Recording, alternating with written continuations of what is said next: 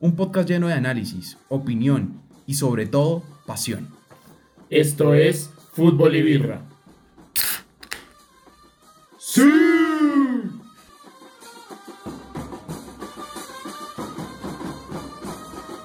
Bienvenidos a este episodio de Fútbol y Birra. Un saludo a todos y un saludo a mis compañeros acá. Javier, ¿cómo te encuentras el día de hoy? Un gusto volverte a tener acá en Fútbol y Birra. Bien, muchas gracias. Un fin de semana lleno de fútbol. Eh, a pesar de las festividades, el fútbol se movió bastante. Como cada fin de semana, eh, la Premier League tuvo partidos muy interesantes que creo que los vamos a desglosar eh, durante el programa. Un saludo en China Así un saludo a David Cifuentes. David Cifuentes en China, que era el primo que yo decía la vez pasada de Oscar Córdoba. Sí, sí, sí. Escucha el programa desde China. Un saludo para él. Un saludo, David, hace mucho tiempo que no te vemos y te extrañamos bastante. Y acá también, como lo acaban de escuchar ahí, de fondo tenemos a Eduardo Muñoz. Eduardo, Edu, ¿cómo te sientes hoy? ¿Cómo te fue en este fin de semana futbolero? Cuéntanos. Hola, buenas noches. Eh, Bien, bien, me siento bastante bien, bastante cansado porque no solo estuve lleno de fútbol, también estuve lleno de birra. bastante birra, sí. Entonces, entonces fue, fue, se puede decir que fue un gran fin de semana eh, con las dos cosas que nos gustan. Sí. Eh, muchas cosas. Era una noche birra y al otro día fútbol. Exacto. por eso también cansado, ¿no? Tocaba madrugar a, a ver fútbol. Y saben, hay algo que siempre desde chiquito me he dado cuenta y que hace madrugar bastante a las personas que están como enteradas del fútbol, lo que más a mí me madrugaba era ver la Premier League. Y en este episodio vamos a comenzar a ver esta gran liga, este gran, como esta gran competición que ha tenido como ciertas sorpresas, ha tenido buenos resultados y que esto se desencadena en unas grandes actuaciones de las cuales vamos a hablar del mejor 11 de toda la temporada de la Premier League. En próximos episodios también estaremos haciendo, viendo la evolución de diferentes ligas y sacando nuestro mejor 11 a partir de esta liga. Y quiero comenzar con ustedes, compañeros, diciéndoles el partido que yo creo que más nos sorprendió a todos y que muestra buenos, eh, buenos inicios del equipo de, del Arsenal que le ganó 2-0 de visita al Leicester City. ¿Alguien se vio el partido? Yo yo, fan del Arsenal.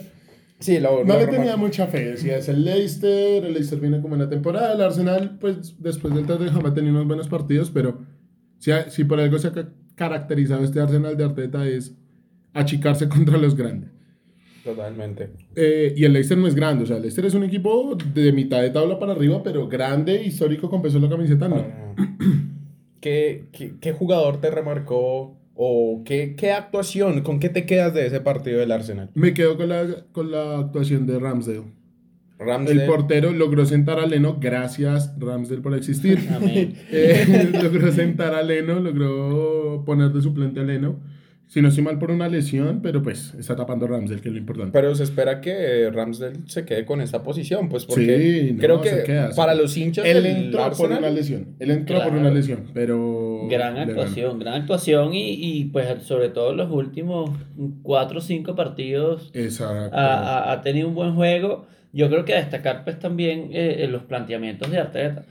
Eh, Tanto que han sido castigados, han sido muy castigados. Arteta, Arteta comenzó a descomplicarse la vida. O sea, cuando él llegó al Arsenal, llegó de la escuela de técnicos de Pep Guardiola y creyó que tenía el mismo equipo para hacer lo mismo, que era improvisar posiciones o rotar la nómina. Y desde que está haciéndola fácil, poniendo a los 11 que son, le ha ido mucho mejor. Nota, encontró a Smith Rowe. Y es Emil Smith Rowe, crack, la rompe todos los partidos, juega por la banda izquierda y la rompe todos los partidos Smith Rowe. Hay algo que recalcar y es que, eh, por ejemplo, jugadores como Smith Rowe han sido muy potenciados por la última temporada, bueno, por este principio de temporada que ha tenido el Arsenal, porque en temporadas pasadas habían jugadores muy buenos y es que la plantilla del Arsenal cuenta con jugadores bastante notables, pero que esta temporada le ha dado un buen respiro a, a estos nuevos jugadores y Smith Rowe está comenzando a sobresalir también se puede contar con la presencia, por ejemplo, de mm, Martin Odegaard, también está teniendo una Y temporada está- responsable. Hizo muy buena sociedad con Smith Rowe. O sea, Odegaard y con la Sí, caseta. también, y con la caseta también. Se compenetran muy bien. Sí, sí. Y bueno, para los que no saben o no entienden de lo que estamos hablando, eh, Hay un rumor, hay un un rumor rumor que, que supuestamente. Pero un rumor muy fuerte, o sea, es un Exacto, rumor es que un muy rumor- fuerte. Muy rumor- fuerte, nunca fue confirmado por nadie. Exacto, pero, pero casi, casi que sí. Eh, encontraron en un cuarto manteniendo relaciones. en, un baño en en, un- las en un instalaciones. sitio de las instalaciones Era en del el Arsenal. baño, en el baño de las instalaciones del Arsenal, eh, copulando a Martín Odegaard y a la cassette.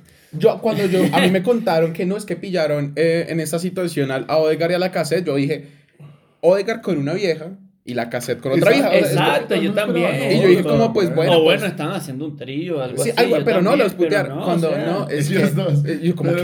¿Qué, así? dos, sí. Pero nunca fue, esa- ese rumor nunca fue confirmado por el Arsenal y yo creo que pues para salvaguardar. del rumor, Odegaard está volando, quiero que sepan. literalmente está encima del mundo el muchacho. Inyectaron anticuerpos. Cuando, cuando tu novia te va a ver, te va a ver jugar. Pero, pero sí, no, sí, o sea, y, y, Odegaard, pues es bonito, pero no pensé que, que tanto, ¿no? Bueno, y si, y, si, y, si, y si van a seguir jugando así, muchachos, cásense. Sí, sí, aquí no hay problema, aquí, aquí eso no se juzga, la verdad, para nada. Y, y bueno, si son felices así, yo no tengo problema. Nadie tiene problema. Que por Menos cierto, los fans de la final, hablando, hablando de esto, lo que también pasó esta semana, que, que, que no lo habíamos discutido, eh, el, el jugador este americano que, que, que se que declaró se, gay. se- exacto, se, Eh, no recuerdo el es que- nombre en este momento, pero, pero ha sido como, como algo, algo súper, un mensaje súper poderoso al mundo del fútbol, que es el Exacto. primer jugador de la historia del fútbol en hacer este reconocimiento oficialmente. Exactamente, Edu, el jugador se llama Joshua Cavallo, que hace seis días eh, se declaró eh, abiertamente gay y esto es una de las noticias como, como que sobresalen, que en verdad Bueno. se nota como esta, como él mantuvo el valor de decir en un mundo que, eh, como lo es el fútbol, que ese es, el bastante problema. machista. Es que es el problema. Yo ahorita estoy consciente, creo que todos Para estamos mí conscientes. No debería ser ni noticia. No, claro. Nada. O sea, que el man diga, sabe, digo, sabe, soy gay, ya listo, es gay, cero escándalo, cero Exacto. motivo alrededor. Bien, esta semana me vi eh, algo muy importante, estaba viendo un especial de Netflix que le hicieron a un jugador de la NFL que se llama Aaron Hernández. Buenísimo. Aaron Hernández tuvo un montón de complicaciones mentales y en la mayoría se le atribuyen a que él no estaba feliz con su vida por tener que aparentar en un mundo tan machista como la NFL ser homosexual. Y el tipo terminó en la cárcel eh, por haber matado a un, a un amigo suyo eh, y se suicidó después. Ujú. O sea, me parece que es una presión que se le pone a los jugadores que no debería existir en el mundo actual. No, para nada, para nada debería existir y, y de hecho es, es- es muy bonito como lo cuenta eh, Joshua Carvalho, el australiano, porque, porque precisamente dice eso, como que ya estaba como cansado de, de, de tener que fingir ser otra persona y por qué tengo que hacer eso, o sea, yo soy no feliz siendo jugadores. gay y soy feliz con el fútbol, porque yo no puedo, porque yo no puedo mezclar pasiones, o sea, Exacto. porque yo no puedo ser gay y hacer lo que me gusta al mismo tiempo. Y la vaina, y la vaina también es que no, él no tendría por qué sentirse avergonzado. Simplemente que es en el mundo en el que lo, en el mundo en que se mueve el fútbol, o sea, como que un, un, un homosexual no puede jugar un deporte de contacto, como por qué, o sea, no lo entendería. Y, ha- y han habido muchos rumores de muchos jugadores, Es que pero, eso- eso quería pero decir, nunca, había, yo- nunca uno- se había oficializado. Yo creo que uno está consciente, y yo pues em, no sé si ustedes lo tengan así, que hay muchos jugadores que son homosexuales, Pues pero que no lo dicen. es que estadísticamente, o sea, Totalmente. estadísticamente es Y uno no dice, que haya un montón y uno dice como, uy, es que homosexuales". jugador es gay, pues no lo, deja- lo voy a dejar de seguir. No, o sea, ahorita estamos como literalmente en el siglo XXI, esto ya debe pasar a un segundo plano. Y tú, como, como lo menciona Javier, Ana, hay situaciones en que uno siente la presión y esto ocurrió en el primer jugador que se declaró gay en 1990, como lo fue Justin Fashunu, que era jugador del Nottingham Forest. Él, después de decir que era abiertamente Y gay, en esa época. en el aún 90 peor, ser sí. gay, terrible. eh, y eso ocasionó que Justin Fashanu se suicidara por tanta presión y tanto como maltrato que le hacían por ser abiertamente gay. Y también se tiene el ejemplo de, una, de un árbitro en el 2017, un árbitro de nacionalidad inglesa llamado Ryan Atkins, que también ha sido una de las pocas personas que se declara abiertamente homosexual en este mundo de la pecosa. Y si te digo, Ryan Atkins de los, de, de los mejores árbitros de la Premier. Puede ser, o sea, uno de los más nombrados, se podría decir. Pero como, como nos desviamos un poquito, pero siempre estos temas son totalmente importantes de mencionar también seguimos con la Premier League, con esta liga inglesa. Y les digo, les sigo resumiendo a ustedes, eh, oyentes, la fecha, de, la fecha número 10 de la Liga Premier. El Watford recibió al Sutton, o al Southampton, como se le conoce, eh, y perdió 1-0. Eh, creo que no causa sorpresas. El Liverpool, uno de los máximos contendientes por la Premier League este año, empató 2-2 con el Brighton de local muy, muy interesante, ¿no? Muy interesante lo que está haciendo el Brighton esta temporada. Sí, está un equipo que, que, uno normalmente lo ve de mitad de tabla para abajo. Está haciendo un trabajo muy interesante y creo que se demuestra en ese partido. O sea, ganarle un Liverpool que además viene jugando bastante bien, viene con un Mo que está volando. De hecho, creo, creo que podría ser hasta el mejor jugador de la temporada eh, eh, o, el, o, el, más regular. Sí, sí de, de todas las ligas. Sí, sí, y, y, la verdad, muy interesante como, como el Brighton, no, no, es que aguanta el resultado, porque no es que se meten totalmente atrás, es, un empate 2 a 2. O sea, es un partido decente, eh, un, un, buen juego, muy, muy interesante. A buscarlo el Brighton es uno de los dos equipos que ahorita lo vamos a mencionar que están causando cierta sorpresa, cierta revelación en la Premier League y ya lo mencionaremos a lo último que hay algo que también que remarcar, que no fue en esta fecha sino fue a mitad de semana, pero ya lo mencionaremos después. El Newcastle eh, recibió al Chelsea eh, y el equipo Blue le ganó 3-0 3-0 al, al nuevo 3-0 3-0 al nuevo equipo más rico del mundo del fútbol, como lo es el Newcastle.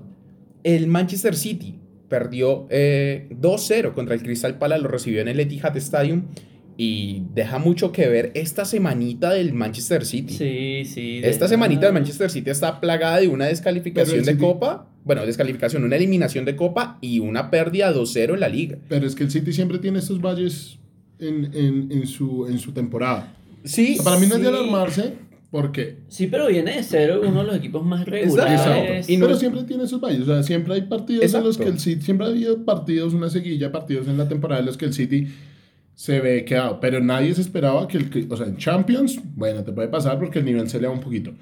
Pero contra el Crystal Palace yo creo que nadie se esperaba caer derrotado en el Etihad. Pero que tampoco debe ser una sorpresa y por eso estamos hablando de la Premier hoy. Es la liga más competitiva de lejos. Sí, totalmente. Lejos la liga más competitiva. No hay partido que salga malo en esa liga. O sea, hay, hay un top eh, como siete de equipos, o sea, que, que, siempre están ahí luchándose las primeras posiciones y, y, que, y que, hacen cosas muy interesantes. Y hay algunos que se buscan, cambiando. Hay equipos de abajo que se buscan algún espacio eh, por arriba y la rompen. Exactamente, y, y, siempre pasa esto, que hay equipos que, que lo terminan sorprendiendo a uno, que uno no da un peso por ese equipo y terminan complicándole partidos a estos equipos grandes. Entonces, por eso creo que esta liga es tan interesante. ¿Saben cuál es la, la, problemática que ahorita le va al City? Que, claro, como bien lo mencionamos y nos hemos dado cuenta durante esas, estas temporadas, el City siempre tiene como este, como lo dice Javier, estos baches. Pero cuando pasan estos baches, y teniendo en cuenta que hay equipos tan competitivos que ahorita como lo es el Liverpool, estos baches no pueden pasar. Cuando el City tuvo este bache, perdió la liga hace dos temporadas, si mal no estoy. Sí. Y puede pasar. Y perdió la Champions. Exacto. Y la, Champions lo tomó en su en, su, en una valle de la temporada. En su bajadita. Seguimos con el Burnley. Yo quiero sacar algo. El Brighton, el, el Brighton, el Crystal Palace, empieza ganando el partido al minuto 5 con un gol de Saja. No se va atrás y sin embargo el City queda con uno menos al finalizar el primer tiempo. Eh, en el minuto 45, Aymeric Laporte sale expulsado pero el equipo de Crystal Palace remata el partido hasta el minuto 88, pero se, se mantuvo bastante constante. El Burnley contra el Brentford, un partido bastante normal. has visto, has visto de la... Sí, claro, Burnley contra el Brentford. el Burnley sacó un 3-1 de local el día sábado. Tenemos el otro partido de la jornada, otro partido importantísimo que también quiero hablar con ustedes y ponerles en mesa esta temática. El Tottenham recibió al Manchester United y perdió 3-0. ¿Cómo se pasa de ser finalista de UEFA a estar en una temporada terrible, en unas temporadas terribles. ¿Yo qué opino? El, el- del partido era saca técnicos para cualquiera de los dos. Sí, sí, el O sea, llegaba, llegaba, llegaba, el- llegaba el Tottenham con su técnico pendiente de un hilo y Ole Gunnar. Pero es que El Ole Gunnar Solskjaer es como el hijo del United, no entiendo qué pasó porque no lo sacaron no, temporadas no. anteriores. No, pero llegaba, llega, o sea, Pasa yo que- creo que era el punto de inflexión en la fecha para Ole Gunnar. Pues- si Ole Gunnar perdía contra el Tottenham, estaba fuera. Puede ser, puede ser, pero, pero bueno, aquí, aquí no tomemos de menos la opinión de Ferguson, que es vital. Es que eso, eso, es, lo- Ferguson- eso es, y es Ferguson que Solskjaer es el recomendadísimo. Gunnar. eso- exacto. Ferguson respalda a Ole Gunnar, pues se le da la confianza, el equipo le da la confianza. Y bueno, eh, por lo menos en este partido demostró el resultado contra un rival muy fuerte, porque el Tottenham es un rival muy fuerte, si bien no estaban en, en su mejor temporada, sigue siendo la Premier, todos los Partido partidos partido son partidos a muerte. Eh, pero bueno, y terminó en ese desenlace, 3-0 para el United, ¿y qué trajo como consecuencia? La salida. La salida del técnico. Técnico. Y Sí. llegaba Conte. Y llega, y se, quién está- llega. se están ultimando detalles de. Antonio Conte llegando al equipo de los Sports para afrontar lo que queda de temporada. Porque va a haber en el Tottenham Stadium un bus parqueado en el arco.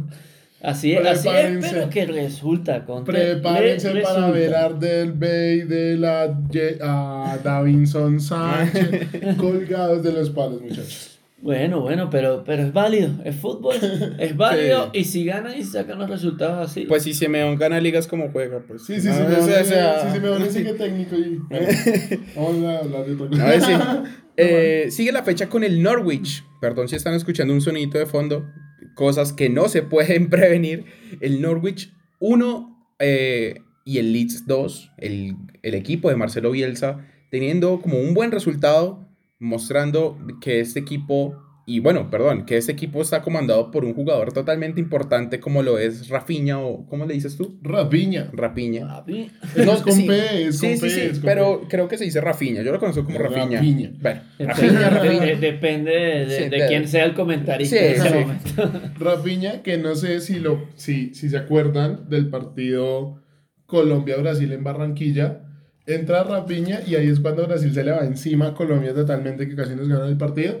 Es ese mismo jugador. Ese mismo. Ese mismo muchacho. Sí. Está haciendo desastres en Inglaterra. Otro partido bastante importante en la jornada, Wolves 2 y, bueno, el Wolverhampton 2 y el Everton 1. ¿Pero qué esperaban? Llevaron a Rafa Benítez. Es, es que es verdad. O sea, y sacaron a James. O sea, O sea, sacas a... yo no soy de querer a James, claro, Sacas- pero... O sea, estás diciendo sacamos a James como si James hubiese sido un jugador relevante.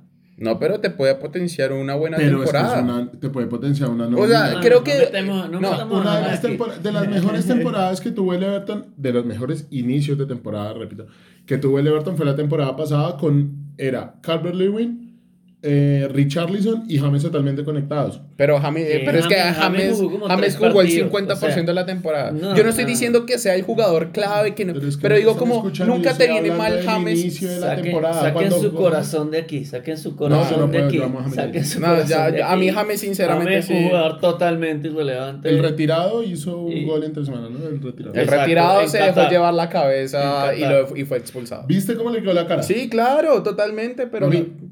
Pasa aquí en el barrio, te cagan a No, pero es que la trompadas. diferencia es que él está jugando en Qatar.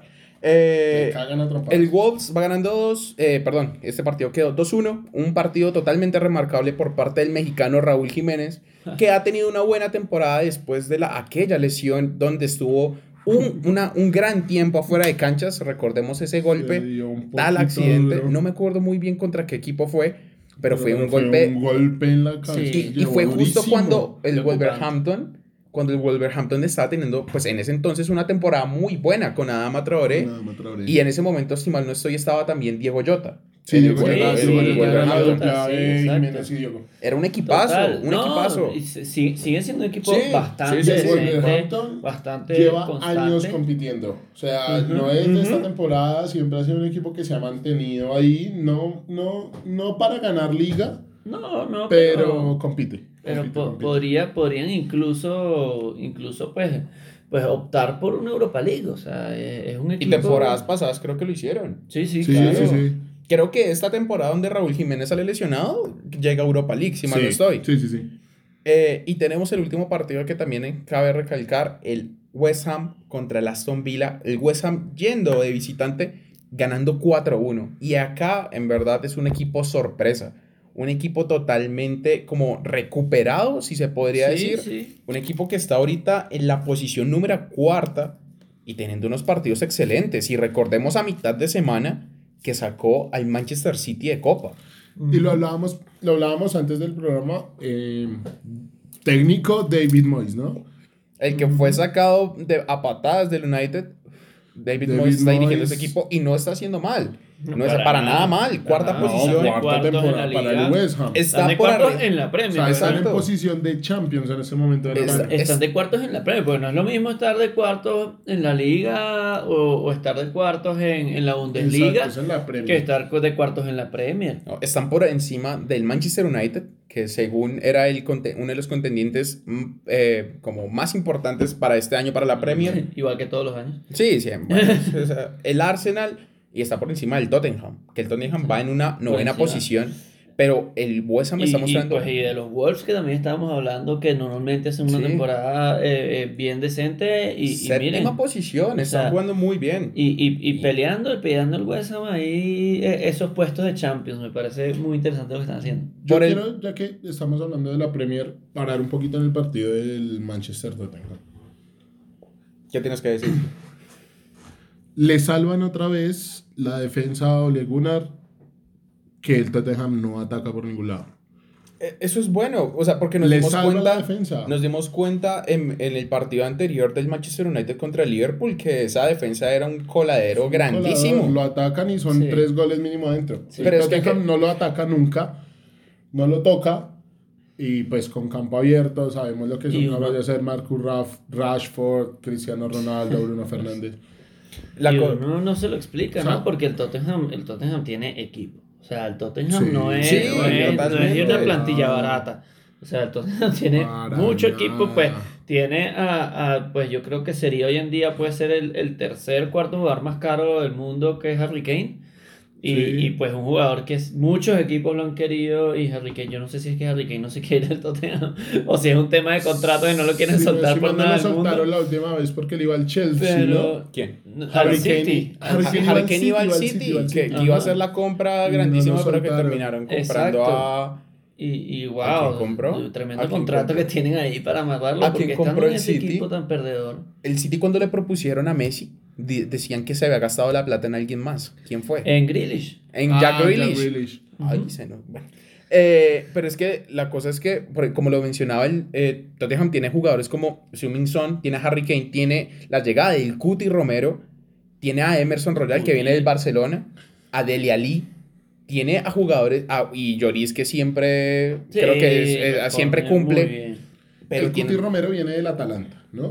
Una liga totalmente distinta, un tipo de choque totalmente distinto. La liga italiana es más posicional, la liga inglesa es más de choque contra el Eh, 9. velocidad. Y para mí el Cuti se ha visto mal, no, no mal, no se ha visto bien. No se ha condicionado, Premier, no- no se ha adaptado bien. a se la liga. adaptado.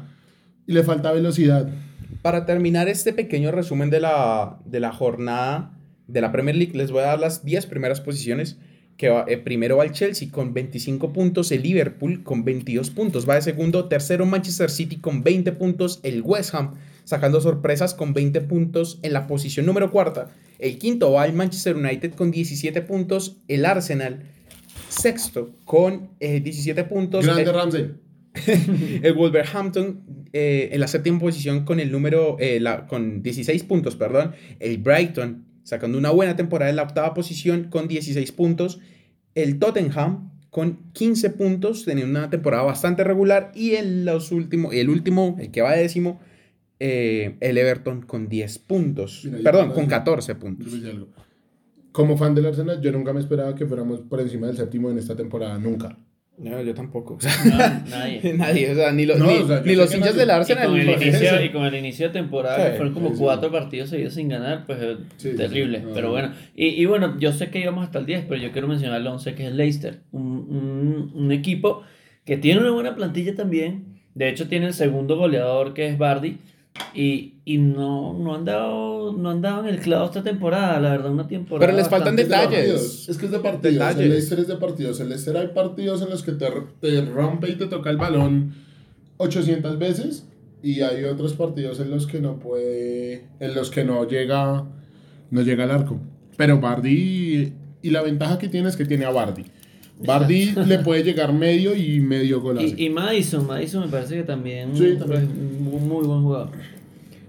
Y como bien lo mencioné al principio de este programa, queríamos nosotros desde Fútbol y Birra decir cuál es nuestro once eh, de la Premier League, de cuáles son los jugadores que han remarcado esta gran temporada y que se está viendo hasta el día de hoy. Eh, que tienen a sus jugadores listos, tienen algún jugador ahí preferido. Por ahí escuché Madison, por ahí Pues no. escuché Mo Salah. Hicimos, hicimos un pre-list de, de lo que Ujú. de, de, de los eh, de los de los de los que en cada posición salen son relevantes, Son sobresalen. Y para comenzar, pues primero que todo, para remarcar, es una posición 4-3-3, es el- como una, una formación bastante Versátil. versátil para todos los jugadores. Y comenzamos, no vamos a poner 5 atrás, Brian, no. Yo con 4 1 3 2, pero nadie me quiso. No, no, no. Eh, de arquero les tengo a Mendy del Chelsea, a Allison del Liverpool, tengo a Ramsdale del Arsenal y tengo al Dibu Martínez que no se está viendo muy bien en los, en los últimos dos partidos. le dieron un Sí, baile al Dibu. El equipo, el equipo tampoco está ayudando No, para no, nada, no, para no. nada, pero bueno, un gran arquero tapando penaltis. ¿Cuál eligen ustedes? Eh, yo, yo, yo me quedo con Alison. Alison Ok. Eduardo. Yo, yo me quedo, yo me quedo con Mendy, pues puede ser, puede ser, o sea, a pesar de ser un, gran arquero, eh, puede ser la defensa lo apoya muchísimo, Sí, o sea, claro. tiene una defensa muy muy buena, pero, pero me quedo con sus actuaciones, me ha parecido que ha hecho muy bien su trabajo y bueno, es el portero menos goleado de la liga. No, y yo, yo también apoyo a Mendy, yo también apuesto por Mendy. Sinceramente me parece ahorita uno de los mejores arqueros de todo el mundo y espero no estar exagerando. Tiene una Champions encima, Para nada. tiene, o sea, y tiene un presente excelente y todavía es joven, todavía Mendy es joven. Mendy- Por 24 años, si mal no estoy. Exacto, sí. Y Mendy tiene una un plus. Y fue que la, la, el Chelsea se queda sin arquero hace tres años. Traen a Kepa Como el portero titular. como el portero titular. El Creo segundo que el era. más caro de la sí. historia, ¿no? Qué Y el, la segundo, y el segundo era mm, el argentino, Willy Caballero. Ujú. Y llega, llega Mendy y logra sacar a Kepa. Sí. Y Kepa sin hacer malas temporadas, ojo. Eh, la primera Bueno, temporada sí. fue malita, la, Y- fue muy y- floja y de la parte de Kepa. malcriadez con la que con la que La- se con la que se sepultó Pero él, él tuvo una, un episodio de malcriadez en unos penales de una definición de Cu- Copa. Sí, cuando lo iban a sacar Cuando y... iban a Y sacar cayó y- el estadio el muchacho. y- tapó dos penales en esa serie. Claro pero pues no es malo, pero como llegó Mendy, profesional o sea, dejó mucho exacto. que desear Y ese plus lo tiene Mendy. Llegar a un equipo que ya tiene arquero y lograr de por posicionarse de debajito por debajito calladito la boca haciendo su trabajo y tenga hoy en día pues creo que por consenso el mejor el mejor arquero de la Premier Mm, totalmente. Banda, nos quedamos con Mendy, pues democracia, Sí, y creo que nadie se enoja. Tenemos acá tres jugadores por la banda derecha. Tenemos a Rhys James del Chelsea, a Trent Alexander Arnold, que creo que es el jugador más regular de los últimos años en la Premier League, siempre rinde, y Kyle Walker. Yo me quedo con Trent. Trent Alexander. Yo, Yo- bueno, sigue tú, Eduardo. Gracias. Yo, yo me voy con Rhys James. Qué temporada la que está haciendo. Eh, y además es alguien, pues, no, uno no se esperaría que, que sea alguien de 11 ideal de, de la Premier. Venía de una temporada pasada buena, bastante buena, pero esta temporada está volando y algo, pues, muy interesante es que, es que no solo hace su trabajo de lateral, sino que tiene gol. Pero le ayuda el- la formación del Chelsea. Porque el Totalmente. Chelsea, recordemos que el Chelsea juega con Sí, pero 3 son como y extremo. 3-4, entonces juega más como carrilero, Exacto. que le da más llegada. Pero igual, cuando tiene que defender, hay que pasarlo. Ahí, o sea, cuando llega a defender, hay que ser muy bueno para pasar a Rhys James. Mm, Yo estoy acá en una duda muy grande porque tiene muy buen inicio de temporada Rhys James, pero uno de mis jugadores fetiches siempre ha sido Trent Alexander Arnold. Y eso que soy del Barcelona con aquel tiro de esquina mal parido. Divino, No, es que por vivo. Trent es, Trent es Es que la ventaja es que Trent tiene espalda. O sea, Sí, Rhys James bastante. tiene una, un inicio de temporada bastante bueno. Pero lo que decía Santi, lleva, Trent lleva varias temporadas estando ahí top En el, su esa- posición. siempre la marca en el Liverpool. Eh, entonces, Trent Alexander Arnold por el momento. Los dos centrales te les tengo eh, un, dos, tres- tengo cuatro opciones. Virgil van Dijk, Christensen del Chelsea, Thiago Silva y Rubén Díaz. Virgil van Dijk, por el liderazgo, sin embargo, el nivel. Bueno, Acá quiero que me digan su dupla de, dupla de defensas. yo voy a hablar de Virgil van Dijk porque Virgil la puso muy alta, puso la vara demasiado alta en su, en su inicio en Premier League. Sin embargo, después de la lesión no ha tenido el mismo nivel, lo cual no quiere decir que esté jugando mal. No. O sea, sí, al nivel que está jugando es muchísimo mejor que, digamos, los centrales del United, pues. Mm, a mí, a, mí, a Y mí- Van Dijk mejor que Maguire. No, no, no, no, no, No te no, creo. no, no, no, eh, a- es que, pues, no digo eso, sino que, por ejemplo, a mí Lindelof me parece buen central. No me parece muy bueno, pero me parece... eh. Bueno, pero es que lo estás comparando con Van Dijk.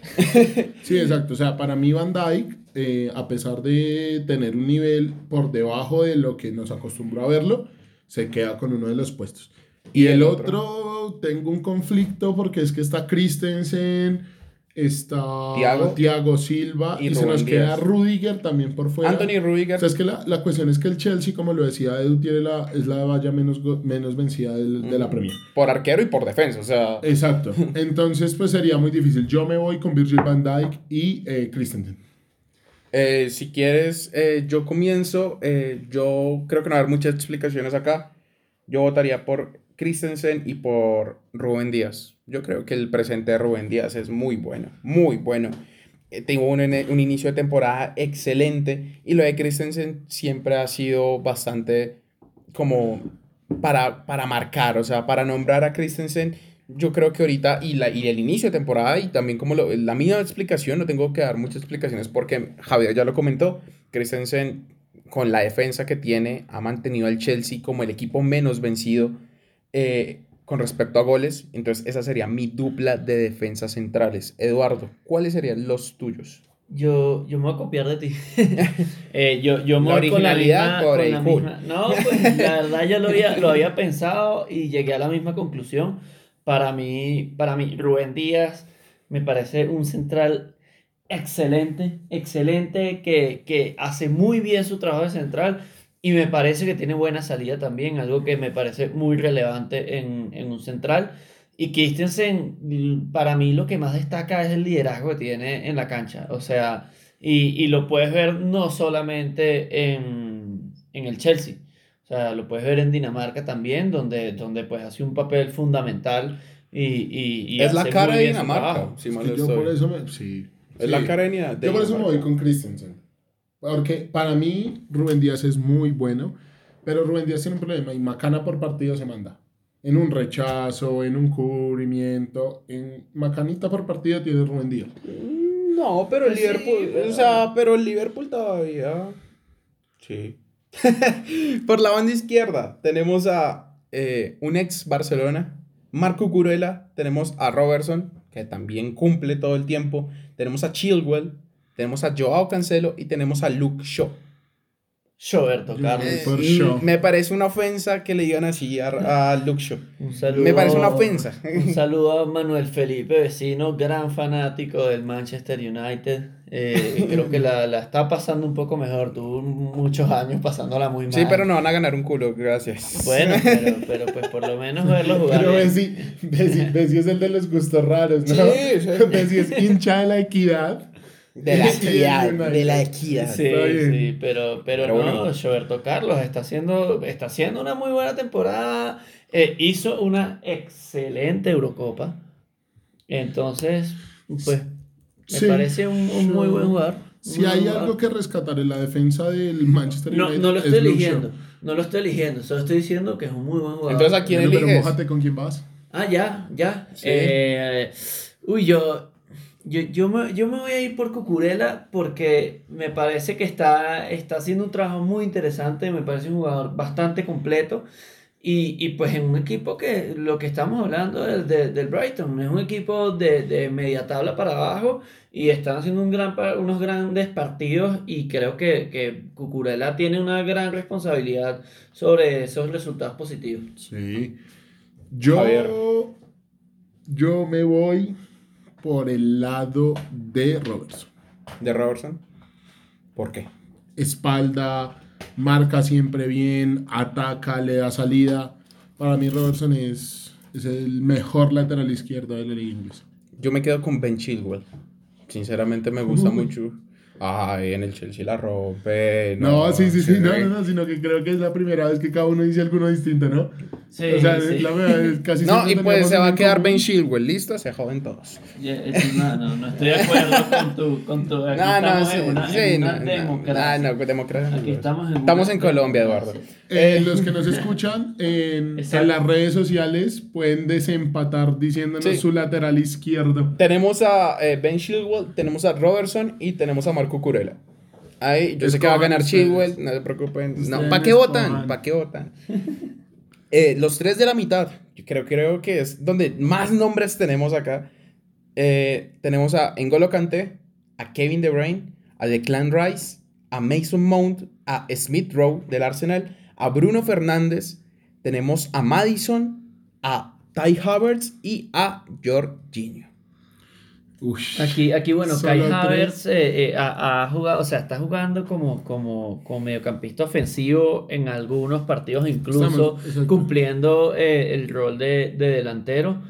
Eh, sin embargo, pues como, como su rol natural es, mediocampista, lo estamos metiendo en el mediocampo. Bueno, Y, y va a ser uno de mis, de mis elegidos en, el- en el mediocampo, se los Los- advierto los tres. desde ya. Listo. tres, va, Santi, empieza. Yo comienzo. Uy.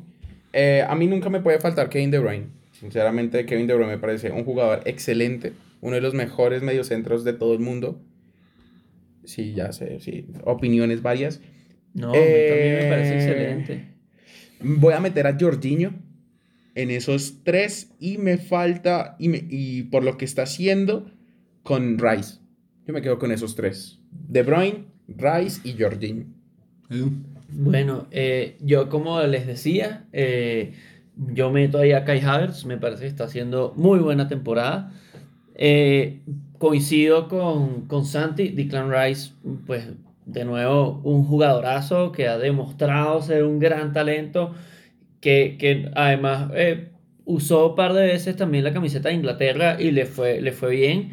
Y con el West Ham, pues ahí, ahí está, ya hablamos, uno de los equipos revelación de la temporada. En gran parte por lo que hace Rice, atrás. sí, sí. Sí, sí, y, y uy, la- o sea, está, está muy difícil porque hay grandes nombres, pero me voy con Bruno Fernández. O sea, jugadorazo, jugadorazo, ha De demostrado, ha demostrado que es un gran jugador, que es un jugador que tiene pase, que tiene gol, que es líder. Y, y bueno, aunque, aunque no sea, digamos, la mejor temporada del United, creo que lo que estamos viendo, pues está, están tratando como de volver a un nivel Remarla. razonable. Y pues la temporada pasada, si hablamos de la temporada pasada, el único que jugó fue Bruno Fernández. Sí, sí. Y esta temporada eh, también está siendo una gran temporada. Creo que hay alguien que dejamos por fuera que me parece súper importante, que lo voy a dar sobre la mesa, no lo voy a poner porque ya puse mis tres, que es Paul Pogba. Ah, ok. Sí, pero o sea, para mí no me quita ni a De Bruyne, ni a, De Bruyne, ni a Pero Jorginho, ni a Rice. Paul Pogba es líder asistidor en la liga. Sí, la claro. Líder pero- asistidor. Y juega de 8. No es que juegue de 10 adelante pasando. No, el tipo juega de 8. Y, y, y adelanta muy bien al equipo. Sin embargo, sin embargo, Paul Pogba también se queda por fuera de mi, de mi 11. Porque Perdón, eh, para, para mí- recalcular, ¿cuáles fueron tus tres? Bruno Fernández, Rice y Kai Havertz. Y Y Kai. Havertz. Ok, ¿cuáles son los tres de Javier? Para mí no me puede faltar Engolo Kante. Recupera el tiempo que perdí con mi ex ese muchacho. Lo que Recupera hasta la plata que perdí en las vueltas de la panadería. el. Literal. Literal, recupera todo, juega de todo, juega de todo, box to box, juega en Golo Kanté. Eh, tengo un fetiche por el mediocampo del Chelsea. Ay, Me encanta el complemento entre Jorginho y N'Golo Kanté. Sí, me parece uno de los mejores. Uno como- recupera, primer pase fijo, Jorginho te pone a jugar al equipo para adelante, yo me voy con N'Golo Kanté y Jorginho. ¿Y Y cuando, cuando habías visto un, un recuperador eh, pegando a los penales de esa forma? Ah, A Jorginho. O sea, o sea, La que clase y la que- técnica. Creo que fue a alguien que yo le mandé en los penales contra... ¿Contra quién fue? ¿Inglaterra? No, no fue la final. Eh, Fue en las semis. ah, No, la final fue contra Inglaterra, No, claro. no, no, no, pero el, eh, El penal de- erra el penal en la final. Eh, sí, pero. eh, En las semifinales, ¿contra quién fue? Uy, estamos. Nos dio ¿España? un- ¿España? mm, Sí, España. Italia-España. Eduardo. Estoy, estoy aquí contra. ¿Contra ta, ta, España? ta, ta, ta, España. Contra España. Semifinales de Italia. Eurocopa. Sí, sí, sí. UEFA Europa fue Italia-España. Como abre el pie, tiene una calidad tenaz, eh, Jorginho. En Golo Kanté, Jorginho y para mí también se queda Bruno Fernández. Ok, los tres. Esto Ok. sí es variado. Wow, está variado. O sea, ¿cuáles fueron los tuyos, Santi? Eh, Kevin De Bruyne, Rice y eh, Jorginho. Ok, entonces creo que por consenso quedan Jorginho, Bruno Rice Fernández y Bruno Fernández. Bruno Fernández. Sí, sí, sí, la verdad sí, la temporada de este, Rice es equipazo, muy buena, Sí. muy buena la temporada de Rice. Y los tres de adelante, que esto acá se vuelve otra decisión más complicada. Esta Para está ustedes. bien compleja, bien, bien compleja. Sí. Tenemos a Mo Salah, o Mu Salah, como el- se les dé la gana decirle. Tenemos a Cristiano Ronaldo, Siu. Tenemos a Jamie Vardy. Tenemos a Harry Kane. A, eh, a Sadio Mané. A Phil Foden. A Pablo Fornals, como está jugando en el West Ham. Eh, tenemos a Edinson Cavani. A Raúl Jiménez. A Rafinha. Como le- que está teniendo una... El Leeds no está teniendo... No está teniendo una buena temporada, pero está salvando el descenso y gracias a Rafinha. Y tenemos a Romelu Lukaku, que a pesar de su lesión, creemos que debería estar en como los preseleccionados para ser parte de este 11. Yo, yo, yo creo que, que hay una decisión que no está tan difícil Sí, y se sí, sí, llama sí. Mohamed Salah. Yo creo que hay dos. La- Sí, la- lo peor es que sí. Sí, sí, sí, sí. Sí. Mo Salah Y ¡El y el, bicho! y el bicho. Sí, no, esos dos para eso, yo iba a elegir esos dos. el bicho El problema es el- muerto. No, no, me falta el complemento, no tengo ni idea de quién No, meter. y es que, y es que no, no está nada fácil, pero yo bueno. tengo el mío Por, y eso es por la también. por la Dila. posición iría Pablo Fornals. Por la Uy. posición. Pero si pones a O sea, Cristiano ya al pues, 9, es, no. es que Pablo juega a la izquierda. Podría. Es que por eso yo quería el, el, el 4 el 4-1-3-2. Pero, pero sí, yo metería a Fornals, Cristiano y Mo Salah. Que Mo Salah no juega de 9, ¿no? Mo No, no, no, pero te lo cumple. Sí, no. Mo Te lo cumple. Mo Salah tiene cositas de Benzema. El blasfemo. La, la, la blasfemia Sí, sí, del programa. o sea, el hijo de puta se acaba de mandar. imagino por- porque los dos, porque los dos son como de, de por allá. De árabe ese equipo. ¿No vieron sí. la foto de entre semana de Ay, son Mo igualitos. De Son Salah en el igualitos. y dice como si le, si le quitas el pelo a Salah Sí. es Benzema. Es igualito. ¿En serio? Sí, sí, No, sí. no yo lo probé y es, es igualito, Dios. Eh, tenemos entonces a. Tú, elegí, tú elegiste a Salah, a Cristiano y a Eh, Fornals. Fornals. Eduardo Muñoz. Yo, yo me voy con Salah, pero con los ojos cerrados. Eh, sí, voy a meter al bicho. Voy a meter al Sí, bicho, claro. al bicho, pero, pero de 7, no, no de 9. De 9 me parece una exageración. Y al que siempre cumple, Jamie Vardy. Jamie Uh. Vardy, eh, el- como lo dijimos, si no me equivoco, el segundo goleador de, de, la, de la temporada. Y, y que bueno, se- se- es el que se carga al hombro el Leicester, que no están haciendo una buena temporada, pero imagínate si hacen una buena temporada es el segundo goleador. Una buena temporada pues sería, estaría ahí arriba. Eh, ustedes me van a matar. No, lo peor es que no. Ah. Tengo a Salah, a Cristiano y a Raúl Jiménez. Uy, es que Raúl Jiménez Pues también la verdad, no, no, bueno. no te voy a matar. me No, parece- bien. No, me pues lo decía por Javier. Me ¿sí? parece, No, es que Raúl Jiménez es muy bueno. No, ese man es un man. me Es un parece una buena decisión, me parece una buena decisión, pero, Pero ahora tenemos otro Sí. desempate aquí pendiente, ¿no? Sí. Porque creo que todos tenemos. Amo tenemos a, bicho, a Mo a Salah y a Cristiano. Ahora tenemos a... Yo quiero destacar a alguien que no lo metería en mi once titular, pero sería sin duda el, el, la- el 9 de banca, que es Cavani. O sea, qué Sí. guerrero. El mejor, el, el jugador, el mejor número 12 de la, de, de la Premier. Qué guerrero, o sea, qué guerrero, qué actitud, ¿no? Qué actitud y qué, qué, qué bien tener a alguien así en el equipo, como que sale a matarse. O sea, él sale por ese partido y a darlo todo y a entregarse y, y muy bien. O sea, se nota el aprecio de, de la hinchada del United por él. Y es que la temporada pasada lo sacó de la fe al, al United de Cavani. Sí, claro, O sea, claro. Cuando nadie hacía un gol en ese equipo, Sí. llega Edinson y, y medio... ¿Saben a quién yo metería también como ese que acabo de mencionar, como ese suplente, como ese que está en banca y que no lo metimos ni en la lista de preselección y que también es un jugador fetiche que, que conozco, eh, Mason Greenwood del Manchester United. Sí. Es Sí, muy sí. joven, Y Lingard. muy niño. joven. Ah.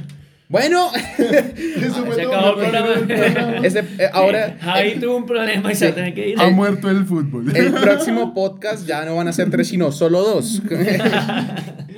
Eh, y eh, la decisión para comandar este gran once tenemos a Jürgen Klopp, a Pep Guardiola. Ya no hemos des- definido quién va a ser el ¿Quién va a tercer ser, delantero. No, Ah, pero es que, no pero es que somos variados. Somos Ah. los tres.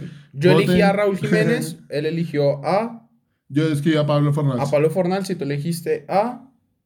¿A quién dijiste tú? Yo, yo elegí Ah, Jamie a- Vardy. a Vardy. Vardy. Entonces ahí estamos... sin- mm, uy, no sé.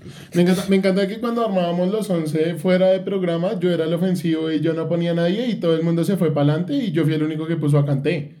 Porque de resto nadie recupera un balón, pero... No, Y era como, no, pero es que vas a salir a regalarte. Pero bueno, eso también queda a disposición de nuestros oyentes y tenemos para manejar este equipo, a, como lo bien lo mencionaba, a Jürgen Klopp, a Pep Guardiola, a David Moyes, a Graham Potter, que, hace, que es el que está comandando este West Ham, y eh, a... de no, Harry. el, el West Ham. Sí, No, ¿cierto? ¿O es el no, Brighton? es el Brighton. No, el Brighton. ah, el Brighton, qué pena. el del David West Ham es Moyes. Sí, Moyes. sí, al, al Brighton, Moyes. al Brighton, que, que bueno, destacable el trabajo. Novena posición, octava con- posición. Con tan poquito. Sí. Si no me equivoco, si no me Séptimo. equivoco, si no me equivoco, creo que está de octavo. Séptimo, octavo. Y eh, tenemos a Tuchel. Tuchel.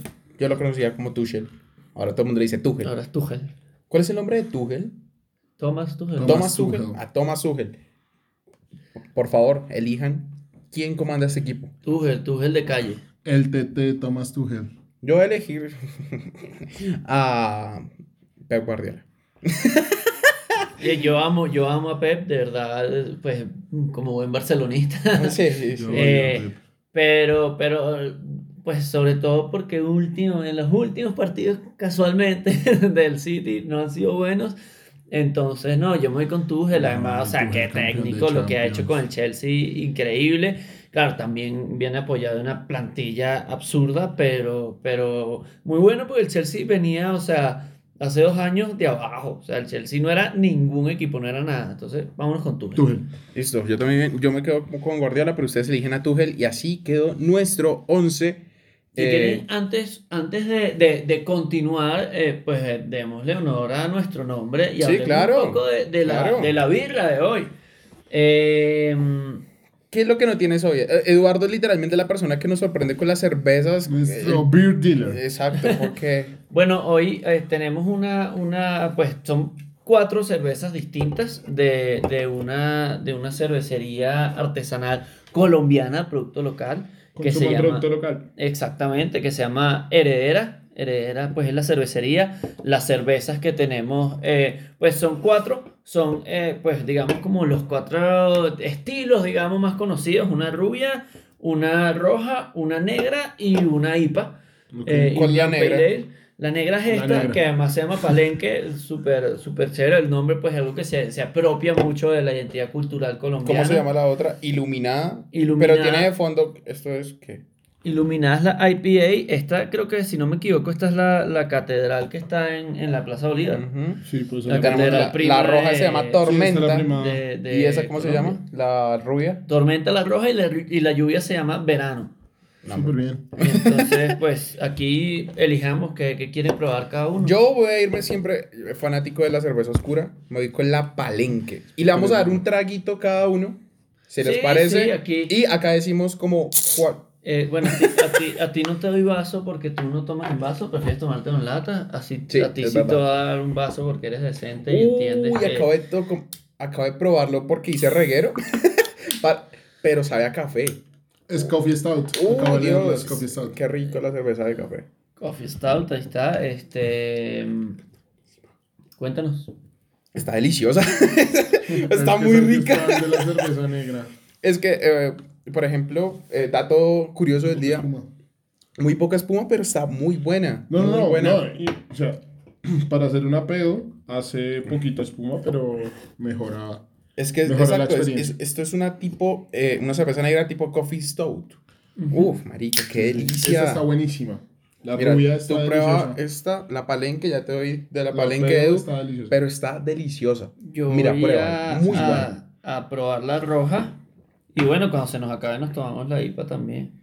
¿Cuál, cuál es esa? Yo soy muy la verano. fanático. La verano. La verano, esa es la rubia. Yo soy muy fanático de la cerveza roja. Me parece que normalmente las cervezas rojas tienen muy buen cuerpo y muy buen sabor. Vamos a ver, vamos a ver. cómo- Pues estoy esperando a que, a que baje un poquito la espuma. Pero ahí está bien. espuma. La serví Dos ahí con sí, dos deditos de espuma interesante. Siempre, eh, La por favor. buena espuma. Eh, siempre dos dedos de espuma, por favor. Mira, Edu, prueba la palenque, Está que está interesante la deliciosa. roja, no es de mis favoritas, pero. pero Frutosa. Sí, tiene, tiene, tiene Alto un, buen frutosito, sabor. frutosito. Mm. Mm.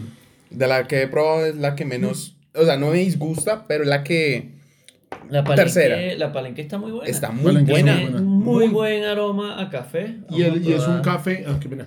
Y es un café que no hostiga. No sé No, si alguna pa- vez probaron la Macondo. La Macondo del BBC, que es mi tenía un cerveza favorita. No, pero es muy rica. de café. Sí. Y llega un momento a ser hostigante. Obviamente la pola es deliciosa, pero si te llegas a tomar una jarra, te, te vas a hostigar. De, o sea, te vas a como hostigar del sabor. a Es que a mí me gusta como el, es como la, no sé, como la, no sé cómo decir, dureza como de la cerveza negra. Del como el, cuerpo, el amar- cuerpo, el amargor el de la amargor, cerveza negra sí. es muy rica. El, el tostado, es que eso, es lo que caracteriza a la cerveza negra, eh, ese tostado de, de los granos, eh, que normalmente tiene ese tipo de aromas a, a café, a chocolate. Esta, esta está, está, bastante, está bastante rica, de hecho de las tres creo que la palenque Ujú, es la eh, más es, rica. es la, que, la que me parece que tiene mejor sabor. Sí, sí, sí. Y bueno, después cuando, cuando probemos la, i- la IPA le- les contaremos, contaremos. un poco... Ahorita si nos tomamos esta la abrimos mediante el programa. Pero va- vamos a hacer acá, ya hablamos de la, como de la liga de esta semana que fue la Premier League, que fue la que demostró resultados más importantes y partidos más interesantes. Pero vamos a hacer como una, ¿cómo se dice? Un carrusel de las ligas más importantes del mundo. Tenemos a la Liga Española en su jornada número 12. El Elche contra el Real Madrid ganó eh, el equipo blanco 2-1. Yo quiero remarcar una cosa, doblete de Vinicius. Y no Vinicius no va a la selección, no viene a la selección de Nadie Brasil sabe qué le la- pasa a Tite. Nadie- no, No, ni- ni Tite sabe, A Tite, hablamos. a Tite se le olvidó, a Tite se le pasó por completo Lo y cuando está- ya estaba inscrito dijo, mierda, Vinicius. Sí, es- Coutinho. Sí. Pero ya no podía hacer nada. Para, para mí esa es la única explicación que Sí, tiene, que es- Vinicius no esté convocado. O que haya dicho, mm, eh, o que haya algo, una conversación de repente entre Madrid y Brasil. Déjame y Brasil haya dicho, Brasil haya dicho, mira, ya, ya yo estoy clasificado para el Mundial tranquilo, tengo un equipazo, voy a seguir ganando todos los partidos o empatándolos en su defecto. Mejor para Colombia que no venga Vinicius, porque en el nivel que está Vinicius nos iba a ser un desastre por eso. Como, como para mí, para mí esa es la otra, la otra opción de lo que pudo haber pasado y que el Madrid le haya dicho, ya tú tienes tu, tu, tu cupo para la Copa asegurado, no, no me toques a este jugador, no me arriesgues a lesionarme, lo que está en el mejor momento. partido. Noticia de la semana, se- el Barça que empata el fin de semana contra el Alavés sin Ronald Koeman. Gracias, gracias. Gracias, Gracias. Radamel. Al fin. Sí, No, sí, mentira, no, gracias, no, no, Radamel. Radamel, ¿por qué hiciste eso? Gracias. quédate para siempre. Gracias Radamel por haber sacado a, a Koeman, de verdad que ya, ya era desastroso, o sea, ya es desastroso lo que está viviendo el Barcelona, eh, eh, una humillación para el equipo que tiene, para la, la historia y el peso del escudo. Y, y lo que está pasando en esta temporada, de verdad, es lamentable. Yo como, como barcelonista estoy muy preocupado por la situación que está viviendo el Barcelona. tengo muchas esperanzas de que tras la salida de Koeman podamos tener eh, El que todo el mejores mundo quiere. resultados. No, El que todo el mundo quiere. Tú sabes a quién. Sí, sí. También lo quisiera, pero no. ta- to- Todo el barcelonista ahorita quiere a, un, a uno y todos sabemos quién. A, a- al que, a uno de los que conformó el, el triplete de mediocampistas histórico, Exactamente. Xavi Hernández. Estoy diciendo de Rafa Benítez, Rafa Benítez al Barcelona, por favor. No, ya no. Bueno, la, la liga nos da un programa para hablar, ¿no? Sí, Sí, claro. sí. Eh, Aquí rápidamente, Xavi Hernández, eh, Y- su club habló y dijo, él todavía está bajo contrato. Lo que dicen es que el, ca- el, el Emir, ¿cómo se dice allá? Sí, el Emir, se- también se podría Sí. llamar. El Emir. No, ni idea. El Emir de por allá. sí, no, ni idea, fútbol tan raro.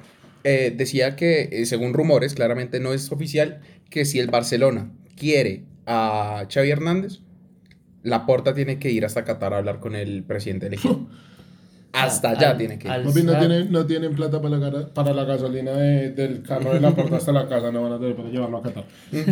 Eh, vamos a hacer acá un repaso de posiciones. Primera, la Real Sociedad con un partido de más que el Real Madrid. Eh, segundo, el Real Madrid. Tercero, Sevilla. Cuarto, Atlético de Madrid. Y quinto, el Real Betis. Y por allá, lejitos, noveno, el Fútbol Club Barcelona. Algo que hay que mencionar de este equipo: el Kun Agüero eh, se pierde. eh, bueno, se va, está le- estará lejos de las canchas por tres meses por un problema cardíaco. eh, que se espera que, Que no sea nada grave. que no sea nada grave, Sí, claramente. Dicen que ya había sufrido eso, él ya había sufrido eso en un episodio. Un Sí. episodio de taquicardia también, una arritmia que Sí, una estudiada, que no arritmia. representa nada para su vida, pero pues mientras se complementan estudios, Hay que tratarla- Lo van a, lo la- van a dejar. Hay que tratarla con cuidado, sobre todo porque él ya no es tan joven. Y venimos Eh, del caso de Eriksen en Eurocopa, entonces eh, Ya no, vamos a tratar con más cuidado. O sea, esto es de, de mucho cuidado. eh, yo además, además me identifico mucho porque yo, yo sufrí de una ritma cardíaca también eh, cuando era muy joven, cuando tenía como 16, 17 años. Me operaron, era un procedimiento eh, relativamente sencillo. Eh, y, y tras la operación, gracias a Dios, no he sufrido más este problema. Pero cuando sufrí este problema, entiendo muy bien lo que le pasó al Kun. O sea, era una cosa. Yo jugaba fútbol siempre. Y pues yo pude jugar tranquilo, uno, uno cuando es, cuando es, cuando es joven, pues joven, ah, o sea, de colegio, ¿no? Yo todavía soy joven, pero cuando uno está en el colegio, El más viejo de todos. Sí, el más, viejo de todos, que ya llegó pero, joven. pero sigo estando Pero en la qué flor caso- de mi juventud. Qué casualidad que el que tenga 28 años pueda jugar y el que tenga 21 no. Cuando, cu- yo, yo estoy en la flor de mi juventud y a lo que iba era, yo jugaba, yo podía jugar dos horas tranquilo fútbol. Cuando me empezó a dar este, estos episodios de, de arritmia, en, te en da. 10 minutos ya yo estaba ahogado, mareado. Entonces, si es algo que claramente afecta muchísimo a un deportista, ojalá, ojalá se solucione de la mejor forma. Sería Eh, pasamos con la serie A, exactamente. Vamos a mencionar los resultados de los tres primeros equipos, como lo es el Milan, que le ganó 2-1 a la Roma con un jugador menos. Claramente el partido está muy alentado, pero el Milan con eh, gol de que sí de penal. Y Y el- Zlatan el de tiro libre que lo ponen tiro la libre bellísimo. tenemos al Napoli, que el Napoli le ganó al equipo Saler, Salerniti- Salernitana. Salernitana, perdón. Salernitana, que co- contra el cual yo competía con una filial de Salernitana en el colegio, ¿Y eran en? Venezuela. Eh, tenían dos equipos, yo competía con el segundo Vale. eh, y, y, era- y no eran buenos, la verdad, pero el primer equipo sí era bastante bueno. Y eh, tenemos al Inter de Milán, eh, que esta semana jugó contra el Udinese de local en el Giuseppe Meazza y ganó 2-0. Eh, en verdad lo que les mencionaba antes de grabar ese programa, me alegra muchísimo que equipo como, equipos como el Inter y el Milan vuelvan a retomar como este nivel y esta eh, como supremacía sobre la liga italiana. Y también que recalcar, perdón, eh, el Juventus afuera. Juventus afuera totalmente. Perdió 2-1 contra el Hellas Verona. Golazo de Guido Simeone. Sí, qué golazo. Golazo, Uf. golazo, golazo, golazo. De hecho, creo que, creo que está también por ahí arriba en la tabla de goleadores y siendo Ya de Lelas había que ponerlo a donde lo puso. Giovanni Simeone va de segundo de, como goleador con nueve tantos. Y las posiciones, voy a nombrar las cinco primeras. Es el primero Napoli, segundo el Milan, tercero el Inter de Milán, cuarto el AS Roma y quinto el Atalanta. Y también por ahí lejos la Juventus en Noveno. novena Bueno, Los posición. mejores amigos del Barça siempre. Un saludo a mi mejor amigo Fabricio, por cierto, que es de la Juventus también, que ambos estamos bastante preocupados por nuestro equipo. ¿Tú eres de la Eh, Juventus? No, eh, Fabricio es de, es, de, es de la Ah, Juventus. pero es que creo que está preocupado por el equipo. Fabri, Fabri Claro, preocupado por él el equipo. está preocupado por la Juventus y yo por el Barcelona. Ah, Porque ok, ambos ok, están de ok. novenos y ambos Claro. están teniendo una pésima Claro. temporada. Eh, en partidos tenemos eh, Bayern, Bayern Bundesliga. y perdió entre semana contra el Borussia Mönchengladbach. Batacazo. No, pero 5-0 Y hace perdió. ocho días hablábamos de que ese equipo aceleraba el entre semana, no aceleró. Sí, sí, No, no, no, no, no, no, no, aceleró, le dio no, pie, no, no no, no, el Leroy Sané solo le dio para un partido de esa calidad. Sí. Sí, como- No, no, no, no, el Leroy Sané es muy buen jugador. Sí, pero es, o sea, en sí el Bayern Múnich no supo responder al ataque del Borussia Sí. Mönchengladbach en partido de Copa. No, yo creo que después del 5-0. tercero te sientes. O sea, después del tercero te mareas y ya es a lo que salga. O sea, ya es a lo que salga ese partido. Sí, no, y, y algo lamentable de la Bundesliga, eh, lo, que, lo que pasó con Haaland, pues lesionado. No, sí, Eso quería lesionado. mencionar. Lesión de cadera, dicen que no vuelve a jugar en todo el año. Ujú. Eh, hay unos datos, reportes médicos que dicen que sí, pero lo más probable es que No, no, lo van a arriesgar. Es muy joven para no. arriesgar una lesión de cadera que es bastante grave. Yo creo que nos lo perdemos más o menos hasta el reinicio de temporada en enero. Sí, yo, yo también creo lamentable porque qué jugador, qué jugador. Yo era de los pocos que entre Haaland y Mbappé me, me, me voy por Haaland. Eh, eh, por el tipo de, de jugador y por la actitud en el campo. Es que es clutch. Sí. Pero, pero no, que da- la verdad una pérdida grande y, y bueno, ojalá se recupere pronto. Saludos a Haaland, yo sé que nos está escuchando. Erling. Haaland, recuperación, Recupérate. pana, Sí, saludos a la familia, te queremos, amamos. Fuerza. Vente para el Barça, de puta. Eh, y Yo quiero nombrar dos casos, dos, dos cositas que pasaron en el fútbol latinoamericano. Ah, Tacho, primero la- las posiciones de la... de la Bundesliga y ya, Bundes. y ya vamos a pasar a estos dos casos que pasó en la Liga de Brasil y en la Liga Argentina. En posiciones tenemos a los cinco primeros de la Liga Alemana. El Bayern Múnich de primera posición a tan solo un punto del Borussia Dortmund que lo persigue en segunda posición. Tenemos el tercero, el Friburgo. Bastante curioso. Sí, Sí. una, una, una temporada. súper buena del Friburgo, ¿no? Impresionante. Como, Hay que ver como- cuánto le dura. Porque en el... No sé si han notado, en la, en la Bundes siempre hay un equipo que las primeras 15 fechas la totea Sí. y después a final de temporada es como... Sí, es verdad, pero sabes que. Friburgo desde la temporada pasada venía siendo también una temporada bastante decente. Vamos a ver cómo, cómo vamos a ver evoluciona cómo la temporada exacto. Friburgo. Tenemos el Bayer Leverkusen con- en la cuarta posición y al Mainz 05 en la quinta. Decepción para mí, el Eintracht, el Eintracht Frankfurt, que está peleando por eh, intentar no caer en el descenso. En O sea, donde... posición va- número 15. Hmm. Y, Equipo de Rafael Santos Borré. Exacto. Y posición número 16, en la 16 en Alemania ya se comienza a jugar playoff de descenso. Apenas vamos 10 partidos de jornadas, pero cuidado porque el eh, yo esperaba más del Yo creo Frankfurt que el esta temporada. Frankfurt tiene más tranco largo que muchos equipos que están arriba de él. Yo confío que el Eintracht va, Ojalá. en la temporada Sí. va, va a comenzar a ascender en posiciones. Sí, sí, yo también, yo también. Bueno, Latinoamérica. Llegamos muchachos, a fútbol la parte latinoamericano. pasional del fútbol. La parte pasional del fútbol la pone Latinoamérica. Ajá. Vamos a Hinchas comenzar. del gremio. Hinchas No, del gremio, sí. gremio. Se Posición de, defensa, posición de descenso, Descenso. en el Brasileirao. 19 de Muy 20. complicado. Muy complicado. que está, ¿no? está a 7, a 10 puntos. A No, siete. a A 7 siete puntos, puntos. y faltan siete 10 puntos. fechas. Eh, muy complicado. Hinchas de gremio se, se pudrió todo en, en el estadio de gremio. Se meten a la cancha, atacan a los jugadores de Palmeiras, equipo contra el que jugó el, el gremio el fin de semana. Destruyen, Destruyen el medio estadio. estadio. y el bar específicamente lo vuelven nada, pérdidas, Lo- pérdida. Esto significa una pérdida en dinero grandísimo que al fin y al cabo, Bueno, pues, pues el fútbol brasileño tiene plata para eso. Sí, Pero- no, pero al fin y al cabo lo pagas el equipo que eso. además está en descenso y que no, no, no les y el conviene para gremio con muy buena nómina. Miguel Ángel Borja, eh, Douglas Costa. Douglas, Douglas Costa. Costa. No creo que tenga equipo para descender, pero pues los resultados no se le dan. Les voy a mencionar uno de los que venían de la temporada pasada haciendo una temporada muy Voy a mencionarles uno de los, res- de los partidos pendientes que tiene Gremio. Tiene partido contra Atlético Mineiro, contra Internacional, Adiós, adiós. contra Fluminense, contra Te eh, pregunta, ¿Ese partido contra Internacional dónde es? eh, de local ¿De local? internacional. Papi, ese partido hay que verlo porque va a haber problema ser Tremendo, fijo. tremendo. Sí, y, pero bueno, eh, yo creo que en resumidas cuentas, eh, en ese partido perdió el fútbol. Perdió el fútbol, eh, qué estúpido. ¿Hasta cuándo? Eh, La bueno, gente- ¿hasta cuándo Latinoamérica haciendo el ridículo en el fútbol? Mira, ¿Hasta yo, cuándo? Creo, yo creo que ir a un estadio es en parte gritar, en parte vivir el fútbol, en parte... O Suramérica, yo no sé si Brasil cuenta como Latinoamérica, Suramérica. A los politólogos pues les dejo que, que lo definan. Suramérica, ¿hasta cuándo Suramérica haciendo el ridículo en, En el fútbol por el partes. comportamiento de la hinchada? Exacto. Para mí el fútbol es ir a cantar, ir a alentar a tu equipo, ir a ver fútbol. Y en algún momento se te puede salir algún insulto, algún grito, algún... Y soy de los primeros que insultan. Exacto. Pero otra cosa es saltar a la cancha y agredir a los jugadores. Y todo. Es, me parece brutal lo que pasó en, en Porto Alegre. No debería pasar. Ahí los hinchas deben tener su sitio como hinchas. Adentro de la cancha no tienen nada que hacer, muchachos.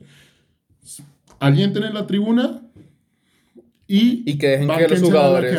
que. Sí, y al salir del estadio, aguántensela. Y, y hablando de eso, pues otro equipo que además también está en el descenso, el Recife, que muestra un comportamiento totalmente contrario, claro que con un resultado positivo. Expulsan a- al DT de Recife. Eh, ¿El que hace? Él dice, me expulsan, listo, me voy a la grada central a upar al equipo desde A ahí. lo popular. A la popular. Y da la casualidad que eh, iban empatados y no me acuerdo en qué minuto, pero remontó el Recife 2-1 y esa aceleración espectacular de la hinchada con el técnico y las cámaras obviamente Sí, enfocando el técnico. En el minuto Para el fútbol que 86. queremos O sea, el. Sport Recife jugó contra el. Ah, no, pero ¿estás hablando del Gonayense? ¿O esto fue otro partido? No me acuerdo.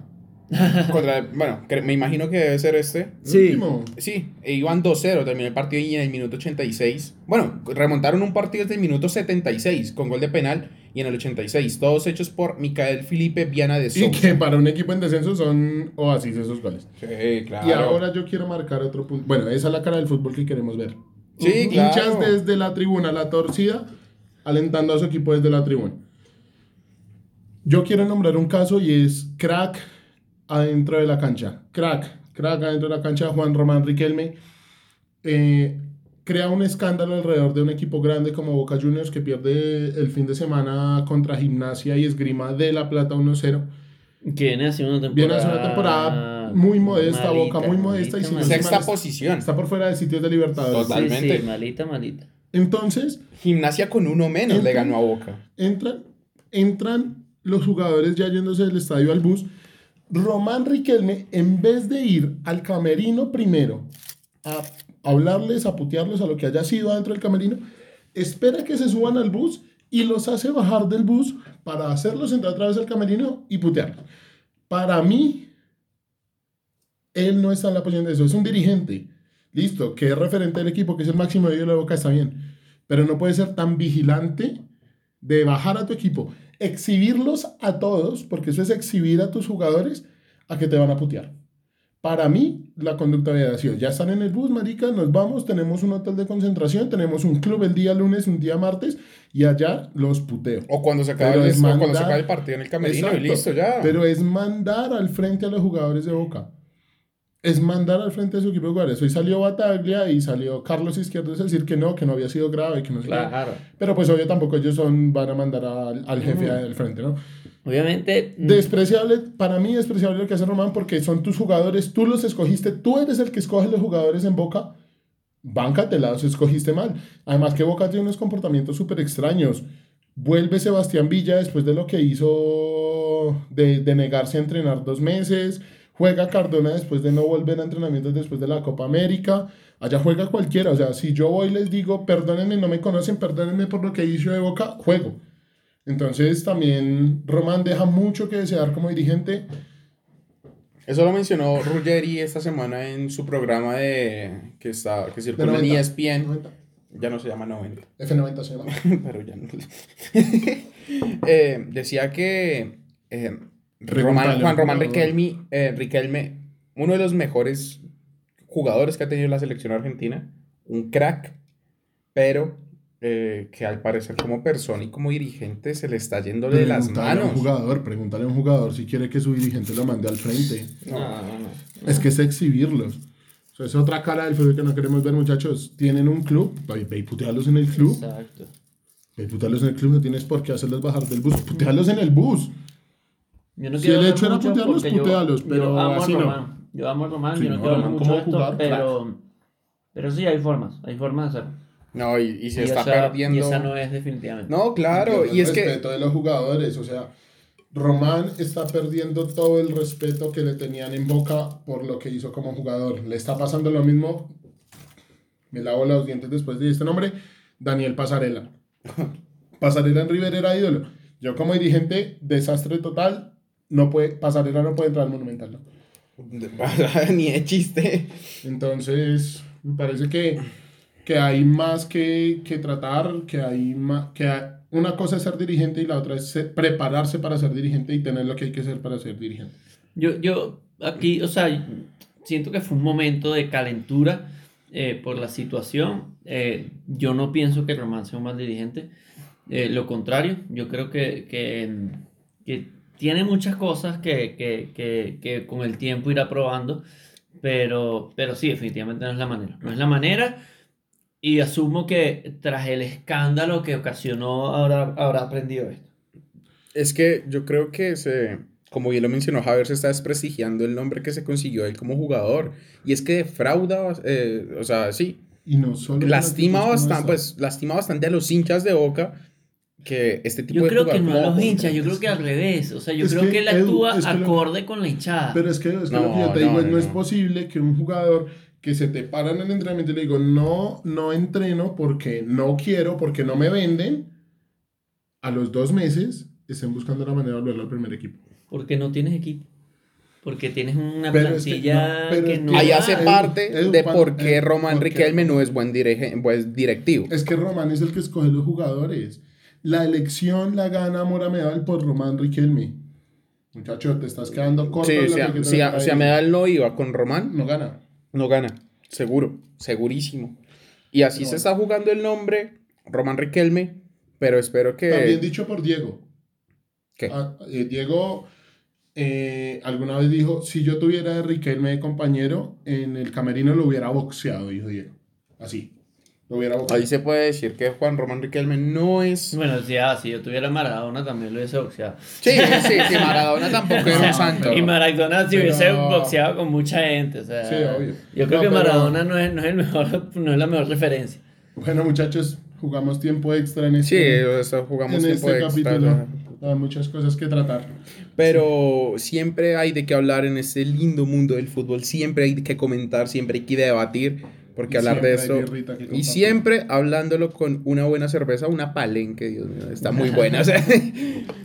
Pero así da- damos terminado por eh, nuestro segundo episodio de Fútbol y Birra. En verdad espero que les haya gustado. Escúchenos en la próxima semana analizando, eh, bueno, la, La liga. la, la liga y el- que esta semana hay UEFA Champions El League. Champions El League. día de mañana. Mañana arranca el UEFA, vamos a ver, vamos a ver si el Barcelona plantea cara contra, contra el Dinamo de Kiev, co- que el Dinamo hizo un partido horrible, eh, el, el- la- el último encuentro contra el FC Barcelona, y sin embargo el Barcelona solo pudo encajar un gol. Al Real Madrid creo que le toca la, la más dura, ¿no? El No, Real le Madrid toca le toca contra contra el Shakhtar. Donetsk. Al Barcelona le toca, como bien lo mencionó eh, Edu, Ah, sí. Barcelona contra el Dinamo, el Manchester United contra el Atalanta, la Juventus contra el Zenit. Otra vez tendremos un partidazo el día miércoles, Liverpool contra el Atlético Partido de Madrid. partido se ha convertido esto, el Sin Atlético Antoine de Madrid. Griezmann, ¿no? Sin Antoine que se hizo echar la última. Bravo. Y otro Última partido fecha. para remarcar el día miércoles, el Borussia Dortmund contra el Ajax de Holanda. Un Sin buen partido, un partido que llama. Sin Haaland y habiendo perdido 3-0 Torgan eh, allá en, en Sí, Holanda. Ahí Torgan Hazard tiene que echarse eso al hombro porque si no el Dortmund pierde mucho poder. No, y Jude Bellingham que, que ha hecho también una muy buena temporada.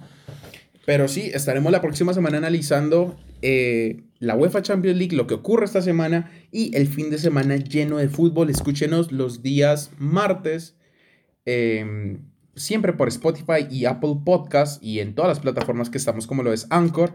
Y espero verlos en una próxima emisión. Salud, muchachos. Salud. Salud. Esto fue Fútbol y Birra.